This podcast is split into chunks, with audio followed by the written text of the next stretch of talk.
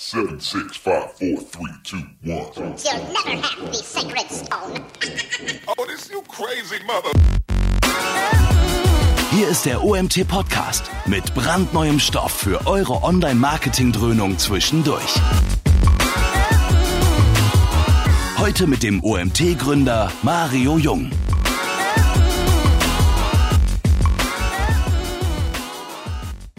Ja, wir sind im Endspurt der Woche, stehen kurz vor dem Wochenende und unser zweites Webinar die Woche startet. Ich habe euch am Dienstag schon angekündigt, wir haben ein Google Ads Webinar geplant für diese Woche und ich freue mich, dass wieder ein Mitglied der Lieb-Gruppe, der Lieb-Agentur, die ja schon relativ häufig bei uns was gemacht hat, dabei ist. Ein neues Gesicht mit dem Gary. Ihr seht ihn schon im Hintergrund. Hi Gary.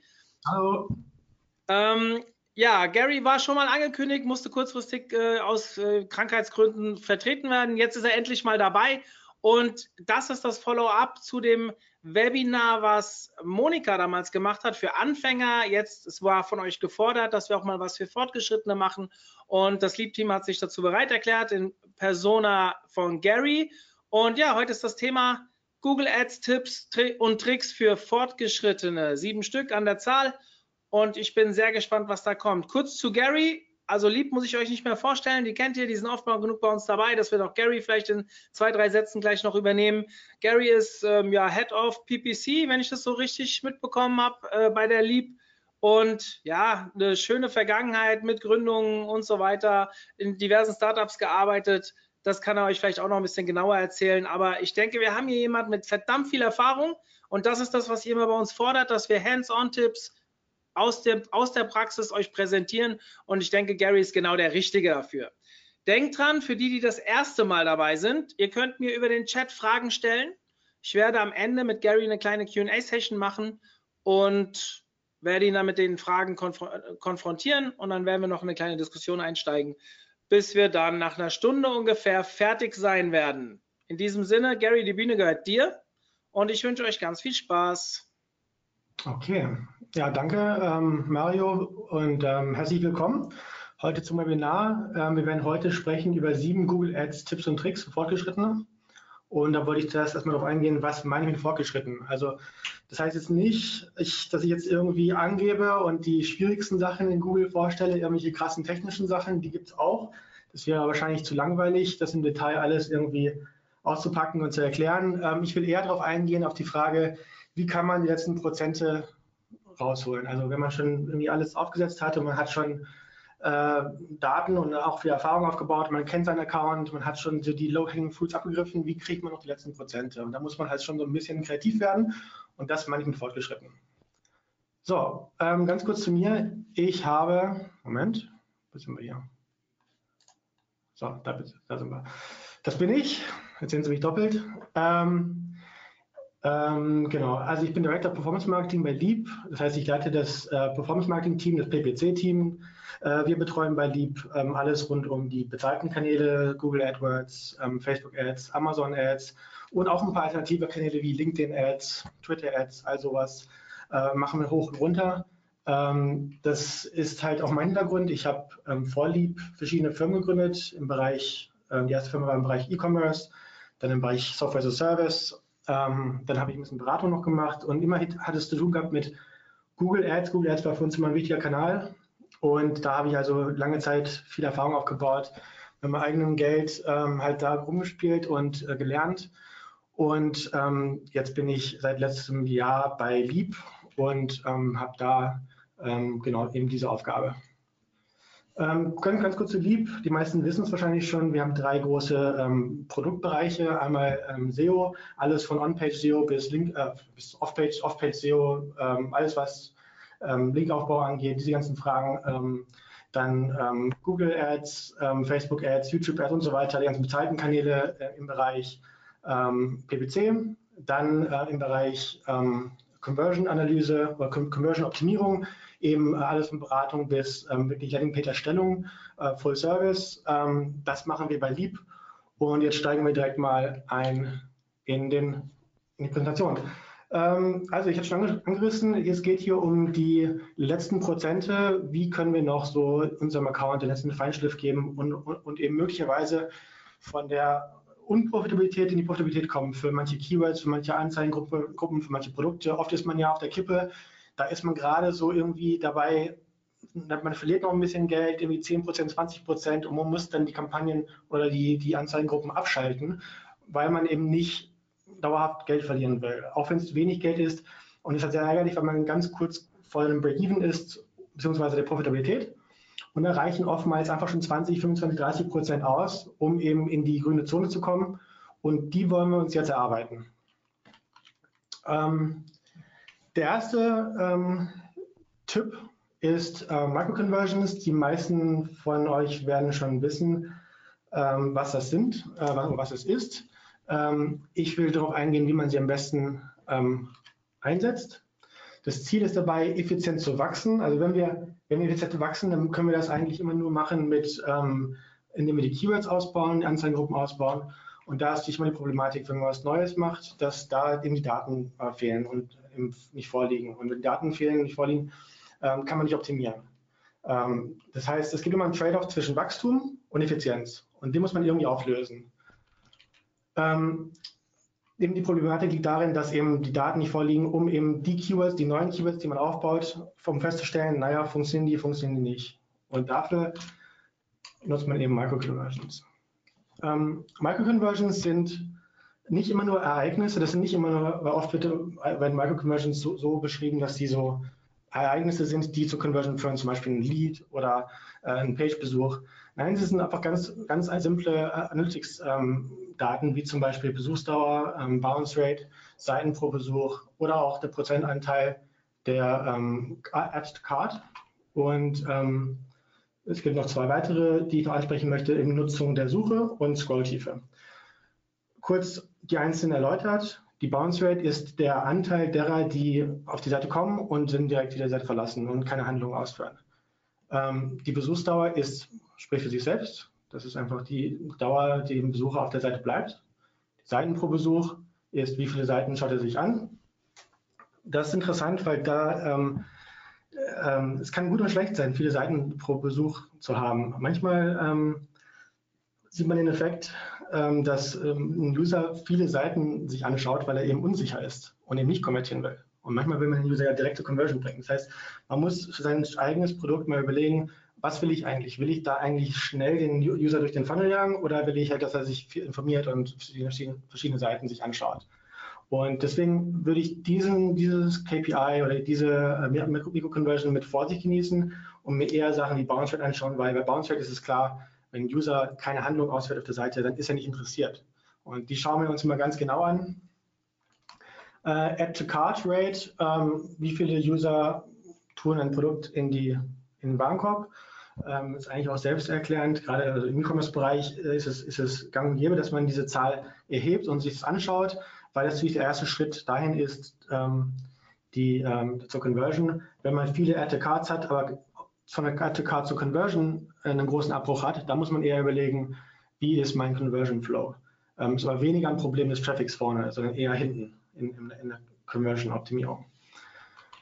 Ähm, Scrolltiefe, wie verhält sich der User, wie, wie sehr schaut er sich die, die Seite genauer an, schaut er sich nur einfach die Seite oberflächlich an oder geht er richtig tief rein.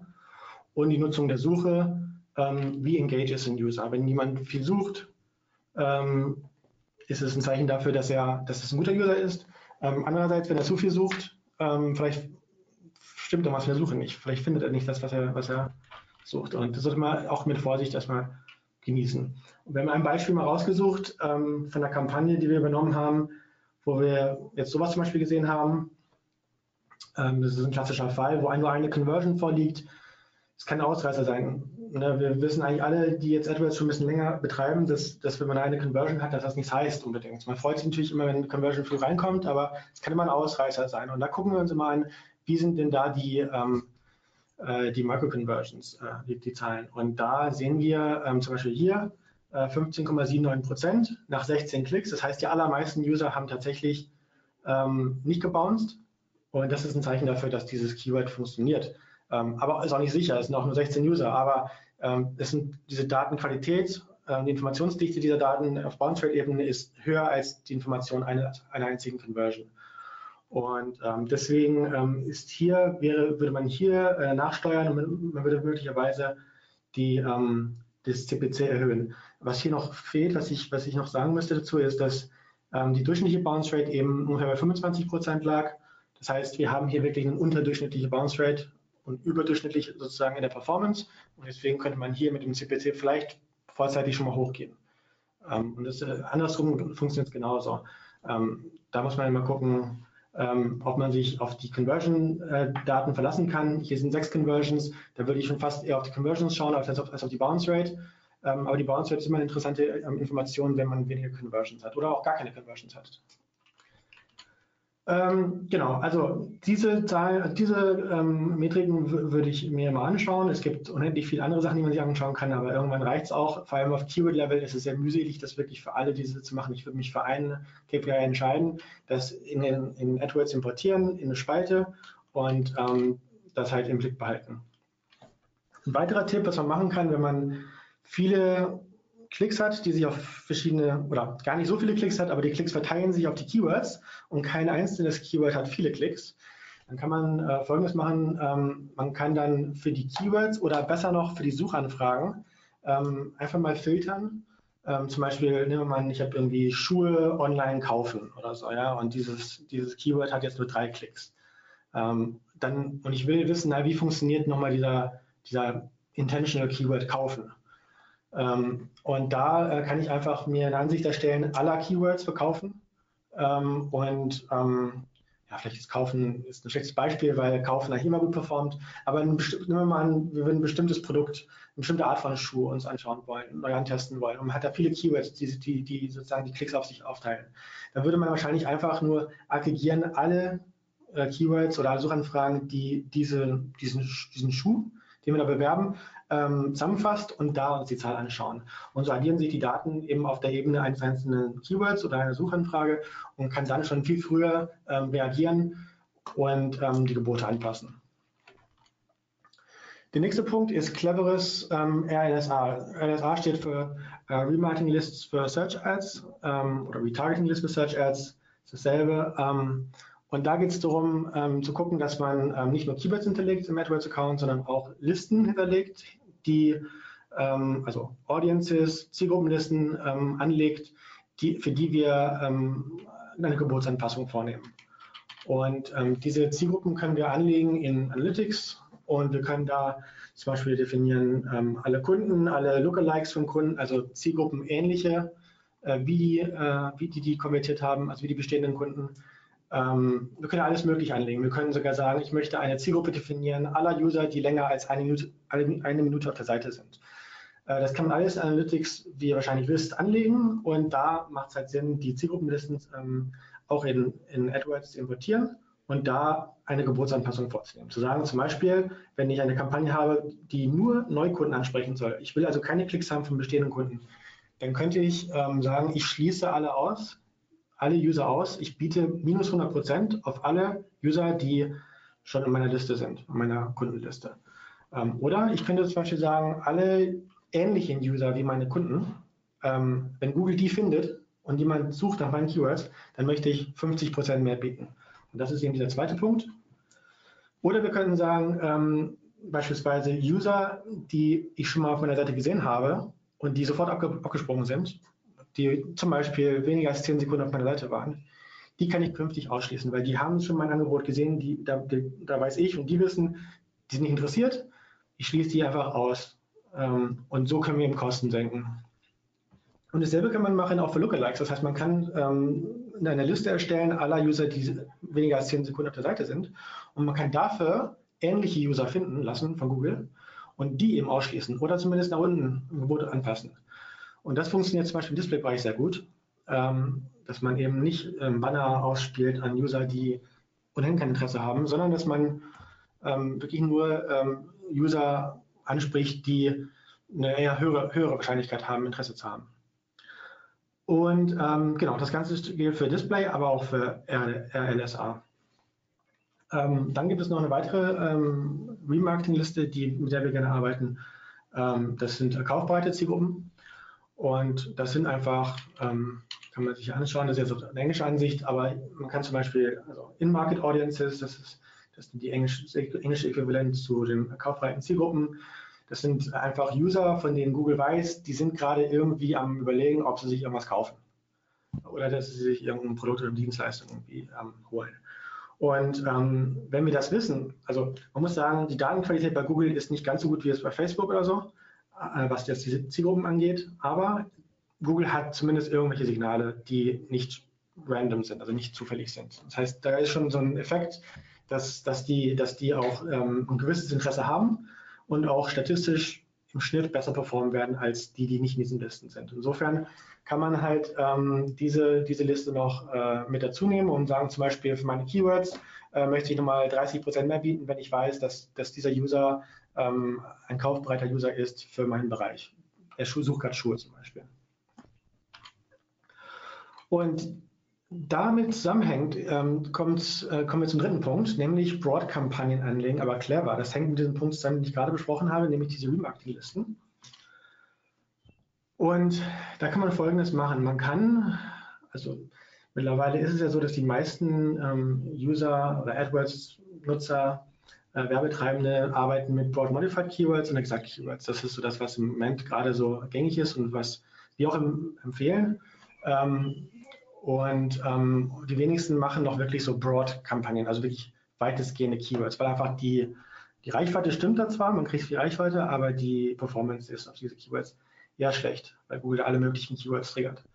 Und ähm, was man machen kann, ist, anstatt dass man sagt, ich schalte jetzt keine Broad-Kampagne, kann man sagen, ich schalte eine Broad-Kampagne, eine weitestgehende Kampagne, habe dadurch wirklich immer richtig massiv mehr äh, Reichweite und ähm, biete einfach niedrig, ich biete irgendwie 20, 30 Cent irgendwas, wo man so gerade so ein paar Klicks kriegt. Also je nach Bereich ist der Preis nicht unterschiedlich, aber einfach am unteren Ende bieten und dann äh, Listen hinterlegen, von denen wir wissen, dass die gut performen, zum Beispiel Lookalikes auf, auf die Kunden oder zum Beispiel ähm, äh, eben diese In-Market-Listen, ja, also die kaufbreiten Zielgruppen und da einfach mal 200 Prozent, 300 Prozent mehr bieten sodass man nicht 20 Cent mehr bietet, sondern 50, 60, 70 Cent bietet.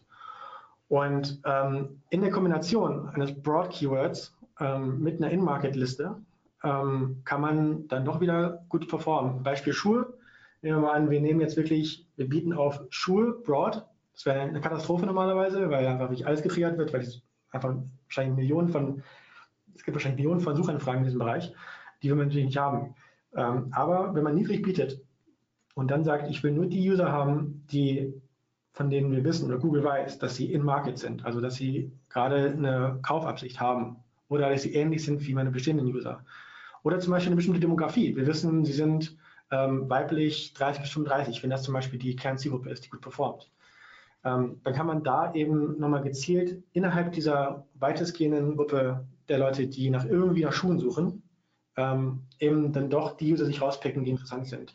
Und damit ähm, kann, man, kann man tatsächlich auch mal eine Broad-Kampagne laufen lassen. Ähm, man muss es testen, es funktioniert nicht immer, man muss es testen, ähm, aber es ist aber ein kreativer Weg, noch ein bisschen Reichweite zu kriegen. Und ähm, da ist natürlich die, die erste Frage, die sich da auf, äh, auftut, ist, wie geht man dann mit den anderen ähm, Keyword-Typen um, also Broad Modified oder Exakt. Und ähm, da wird es tatsächlich oft eine Überlappung geben, ein Stück weit. Die werden sich ein bisschen in die Quere kommen. Man kann den Schaden sozusagen minimieren, indem man möglichst viele von den Search Times aus, also aus von den Suchanfragen, von den Broad Modified und den exakten, exakten Kampagnen ähm, ausschließt in dieser Broad Plus Kampagne, wie ich sie nenne. Ähm, und dann einfach re regelmäßig immer neue Negativ-Keywords ähm, aufbaut, damit sie wirklich in den Broad Modified ähm, Kampagnen und in den exakten Kampagnen triggern und nicht in dieser Broad Plus.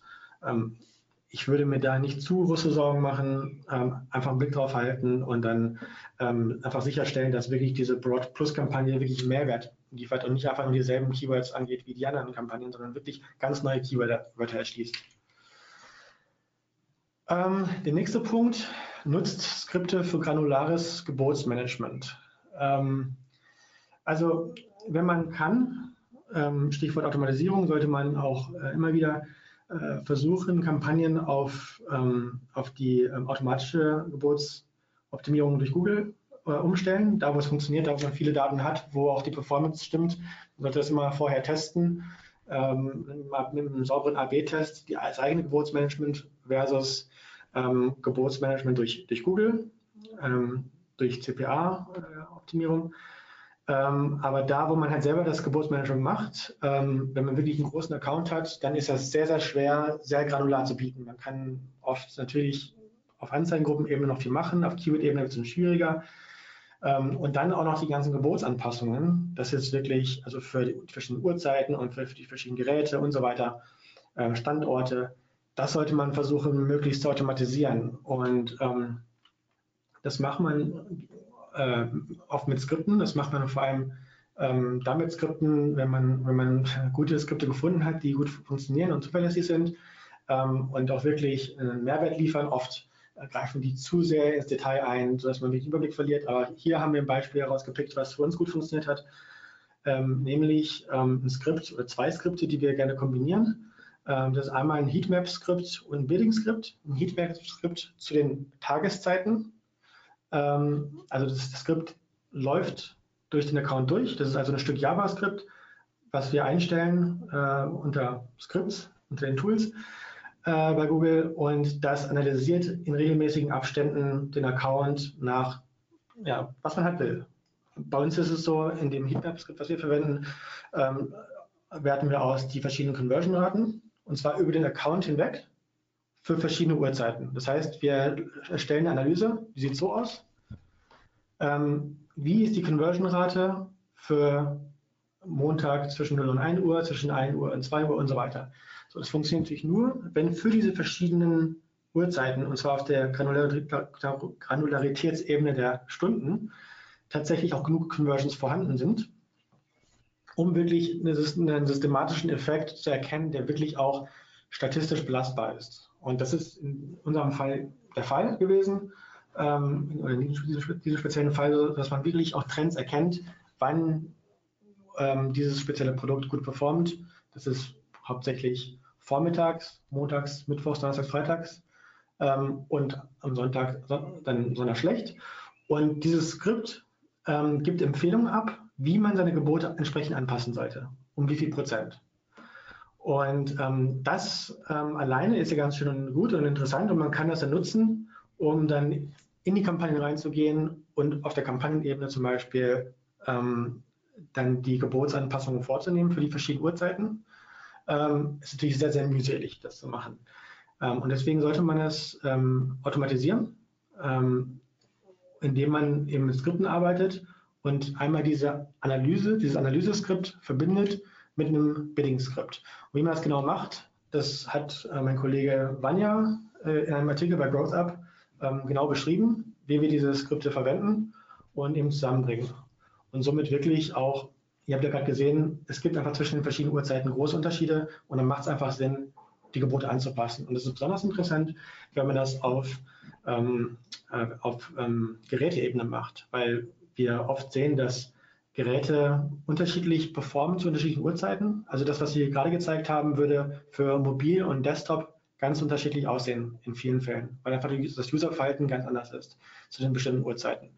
Und das kann man alles äh, einstellen in diesem Skript und dann würde man das rüberlaufen lassen und dann hätte man tatsächlich für jede Uhrzeit für das Gerät ähm, die richtige, richtigen Gebote, Gebote oder die richtige Gebotsanpassung wäre da eingestellt. Ähm, der nächste Punkt ist Psychologie in den Anzeigen. Ähm, wir, wir, lieb, wir lieb haben ja bei uns äh, ein ganzes Team von Psychologen in-house, die ähm, hauptsächlich im Conversion-Team sitzen. Ähm, die machen hoch und runter AB-Tests ähm, auf Landing-Pages, um eben die Conversion zu optimieren auf den Seiten selbst. Ähm, die Kollegen helfen uns aber auch im AdWords-Bereich, die Anzeigen zu schreiben, nämlich aus werbepsychologischer Sicht. Ähm, wir bei AdWords haben natürlich äh, als AdWords-Experten, Spezialisten haben unsere eigene, eigenen Erfahrungswerte, wie man eine gute Anzeige schreibt. Und das habt ihr sicherlich auch. Und es gibt da einfach auch Best Practices. Ähm, und ähm, die sind eigentlich offensichtlich. Ähm, aber es hilft dann doch, mal einen Schritt zurück zu machen und, und sich mal vom Psychologen beraten zu lassen. Das, das machen wir regelmäßig äh, und, und ähm, da holen uns da Input, wie man die Anzeigen nochmal äh, weiter optimieren kann. Und ähm, hier haben wir mal einfach eine Auflistung der, der großen Themen, die wir versuchen umzusetzen. Ähm, einmal, also erst einmal muss man hier feststellen, ähm, zu einer Google-Anzeige, da hat man nicht viel Platz. Hier sehen wir, äh, was man alles hat. Man hat jetzt mittlerweile einen dritten Anzeigentitel und eine zweite Text äh, Beschreibungsteile, ähm, aber viel ist das nicht. Das heißt, wir müssen diese Fläche wirklich maximal äh, clever ausnutzen und ähm, ja, möglichst viele dieser Punkte, die wir rechts sehen, hier implementieren. Ähm, manchmal kann man die verbinden, die verschiedenen Elemente, da gehe ich gleich drauf ein. Ähm, der erste Effekt, den wir versuchen ähm, zu erzielen, ist der Primacy-Recency-Effekt. Und ähm, das ist einfach ein psychologischer äh, Effekt, ähm, den man bei Menschen beobachten kann, nämlich dass man ähm, sich den Anfang, zum Beispiel einer Rede, hoffentlich vielleicht auch dieses Vortrages, weil wir da lieb vorstellen am Anfang und am Ende, aber gut, besser merkt. Und ähm, deswegen sollte man gucken, wenn man es kann, wenn es mit diesen anderen Punkten, die wir einbringen wollen, vereinbar ist, dass man die, die Vorteile oder den USP wirklich ähm, am Anfang und am Ende gegeben, dass der User sich das Ganze durchliest, ähm, wirklich ähm, platziert. Also zum Beispiel vorne würde dann stehen, wenn man zum Beispiel ein Angebot macht, irgendwie kostenlose Erstberatung oder sowas. Das ist natürlich ein super Value, den kann man ganz schön vorne platzieren und dann in der Description ganz am Ende jetzt kostenlose Beratung, jetzt kostenloses Angebot einholen oder was auch immer. Ähm, wenn das so der große USP ist. Oder ist es ein anderer USP. Aber vorne und hinten, das ist auch so, nur so ein rundes Ding, das kommt gut an.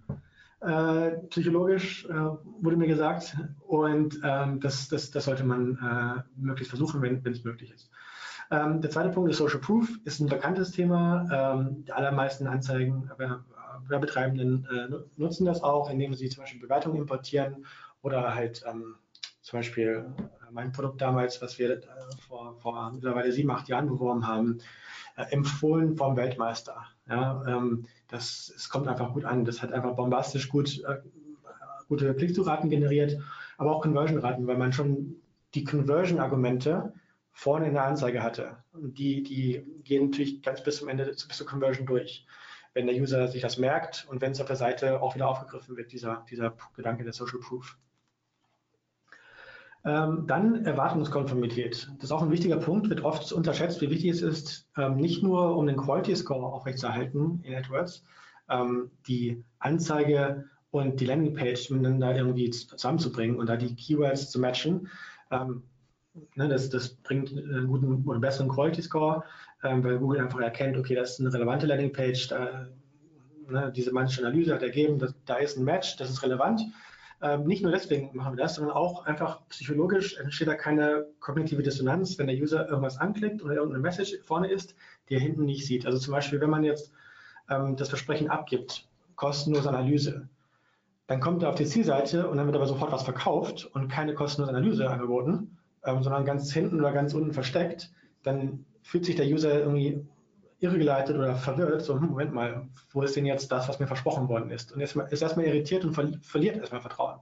Das heißt, man sollte einen ähm, Erwartungsmatch äh, ähm, hinbekommen oder sicherstellen zwischen dem, was man vorne angibt und nicht nur inhaltlich, sondern auch vom Wording her idealerweise, ähm, dass ein Wiedererkennungswert da ist. Der nächste Punkt, künstliche Verknappung, ist eigentlich auch weitestgehend bekannt, wird aber viel zu selten eingesetzt. Ähm, da gibt es auch unterschiedliche Arten von, ähm, von künstlicher Verknappung. Ein expliziter, eine explizite Verknappung, zum Beispiel nur noch heute oder nur noch 24 Stunden oder, ähm, oder eine, implizite, eine implizite Verknappung wie ähm, ja, handle heute, heute, handle noch heute. Da, da, da implizieren wir, dass es äh, dass man es heute machen müsste, aber es ist, es ist kein Muss. Also von uns, also von dem Anbieter aus wird es auch morgen noch funktionieren. Aber einfach nur reinzuschreiben, heute handeln, ähm, suggeriert, Mensch, da ist irgendwie eine Knappheit, da müssen wir jetzt sofort handeln. Und ähm, das wird tatsächlich ähm, nicht oft genug gemacht. Ähm, das sollte man sicherlich auch, ähm, wenn es geht, wenn man noch Platz hat, äh, im Titel unterkriegen.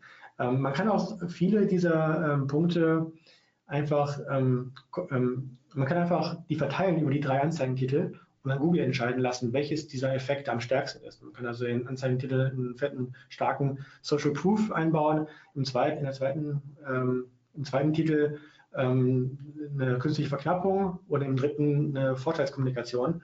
Und dann wird Google schon die beste Kombination finden. Aber äh, man muss Google halt schon was zu, zu fressen geben, sozusagen. Und das ist auch der nächste Punkt, die Vorteilskommunikation auf Nachteile eingehen. Das heißt, wie im Vertrieb muss man sich vorbereiten auf Einwände. Man sollte eine Einwandsbehandlung vornehmen. Man sollte also schon überlegen, was könnten Gründe sein, warum ein User das Produkt nicht oder ja, das Produkt nicht haben will oder nicht klicken will. Ähm, gerade in Bereichen, wo man einfach ein gewisses Misstrauen hat oder so. Ähm, nehmen wir mal an, zum Beispiel Nahrungsergänzungsmittel. Äh, ja, viele User sind ja skeptisch. Ähm, einfach, man kann ja ganz offensiv kommunizieren, Geld-Zurück-Garantie. Ihr braucht keine Angst haben. Ihr könnt hier klicken, ihr kriegt euer Geld zurück, wenn es euch nicht gefällt. Und wenn man so ein Angebot hat, unbedingt mit reinnehmen. Und zwar nicht nur, wie ich es oft sehe, als, äh, als Snippet, sondern wirklich im Titel. Ähm, und dann auch ein Punkt, ähm, der, der wichtig ist, ähm, den wir auch zu selten sehen, ist ähm, Schnelligkeit.